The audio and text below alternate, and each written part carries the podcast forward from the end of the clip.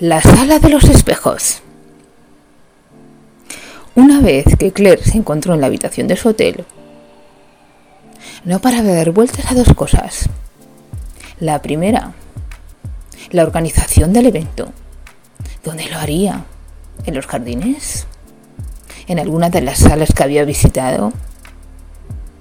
Y dos, lo que ocurría en la sala de los espejos. ¿Por qué? No permitían que realizase el evento allí. ¿Por qué estaba tan cerrada? ¿Por qué llevaba años cerrada? ¿Qué era ese vapor congelante que salía debajo de la puerta?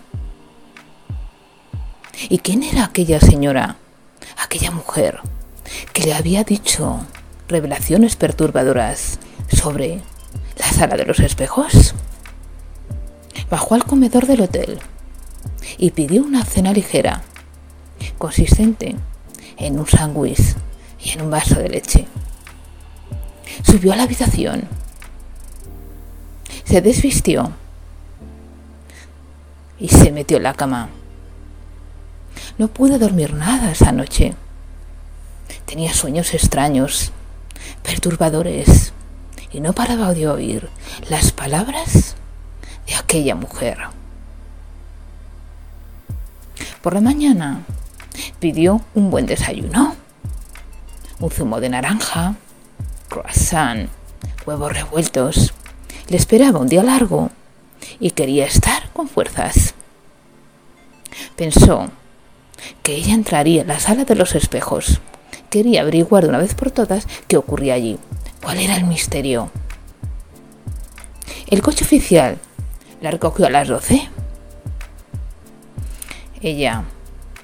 No para dar vueltas, para... ¿Cómo quedarse sola y entrar en la sala de los espejos? ¿Cómo lo haría si la puerta estaba cerrada? Tuvo suerte. Aquel día era sábado.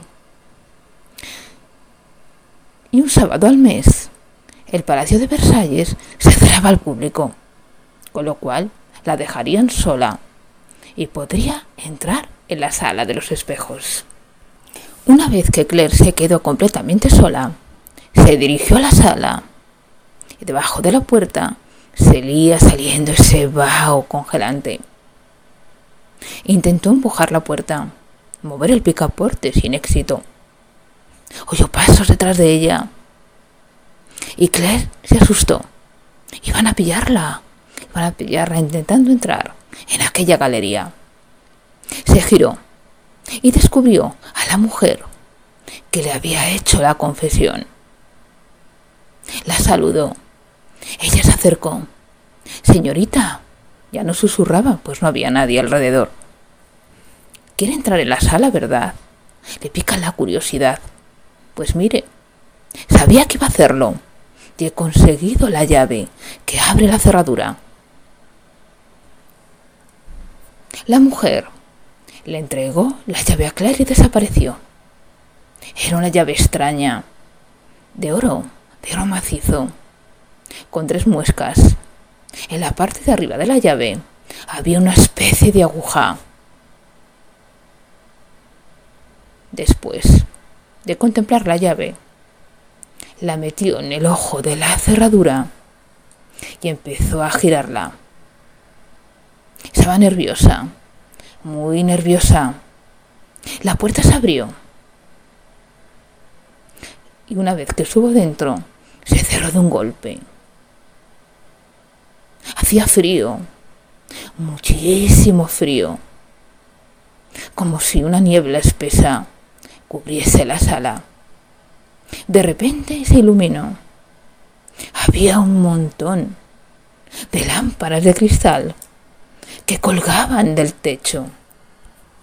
Los cristales de las lámparas convertían la sala en algo mágico, en algo maravilloso, reflejando, por un lado, la luz que entraba en los grandes ventanales.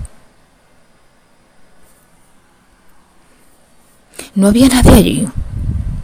Observó el suelo. Era un suelo brillante, un suelo de mármol. Era muy grande, era tan grande que medía 73 metros de largo por 10,5 metros de ancho y con una superficie de más de 750 metros cuadrados. Era impresionante. La luz que entraba por los 12, 17 inmensos ventanales iluminaba los dorados de oro fino, las esculturas y las pinturas. Frente a los ventanales había inmensos arcos compuestos por 357 espejos, unidos por varillas y clavos de bronce labrado. Cada arco y de cada ventana constaba de 21 espejos. Los grandes inmensos espejos estaban curvados, presentes en toda la sala, y las obras que decoraban la sala estaban inspiradas en mitología griega, al estilo neoclásico. La sala de los espejos era más impresionante de lo que Claire hubiese imaginado. La luz que entraba a la ventana resplandecía en los espejos. Claire paseó por toda la galería con gran admiración. En los extremos de la misma, con simbólico sentido, estaba el Salón de la Guerra y el Salón de la Paz.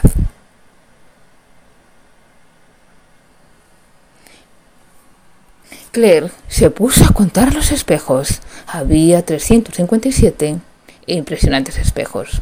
Al final de la galería, en un elevado, se encontraba el trono del rey.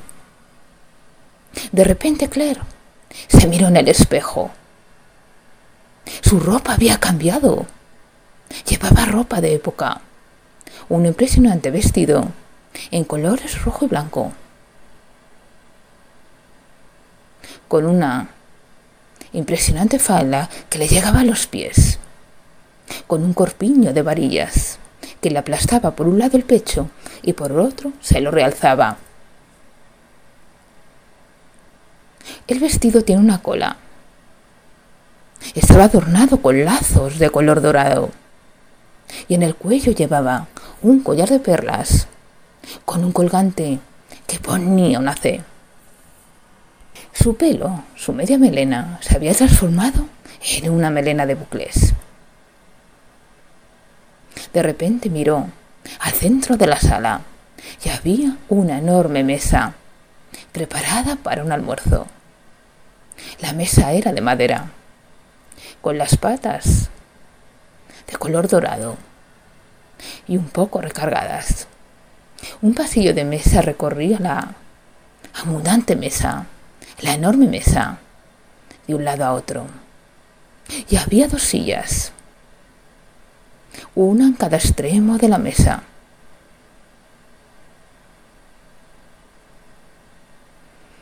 Tapizada en blanco y dorado, con las patas similares a las de la mesa. Después entró una especie de sirvienta que llevaba otra silla en la mano y la colocó entre las sillas de los extremos. Después colocó unos candelabros de oro con unas velas de blanco, de color blanco, y las encendió. De repente, escuchó voces al otro lado del espejo. Se giró y vio que había dos reyes. Luis XIV, el rey Sol, y su mujer, María Teresa de Austria. Se echó para atrás sobresaltada no estaban en la sala de los espejos y solo se reflejaban al otro lado de los espejos. No puede ser. ¿Cómo es posible que en la sala de los espejos estén reflejados los reyes y en el centro de la sala no estén? Qué cosa tan extraña.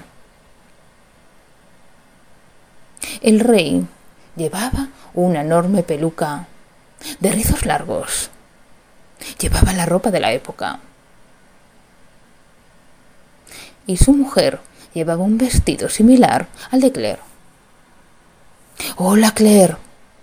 ¿Me conocéis? dijo ella. Sí, Pero nosotros estamos aquí encerrados desde hace muchísimos, muchísimos siglos. No podemos salir. Estamos condenados en la sala que tanto nos gustó, que tantas fiestas celebramos, mandamos construir. No puede ser. No podemos salir. Estamos encerrados.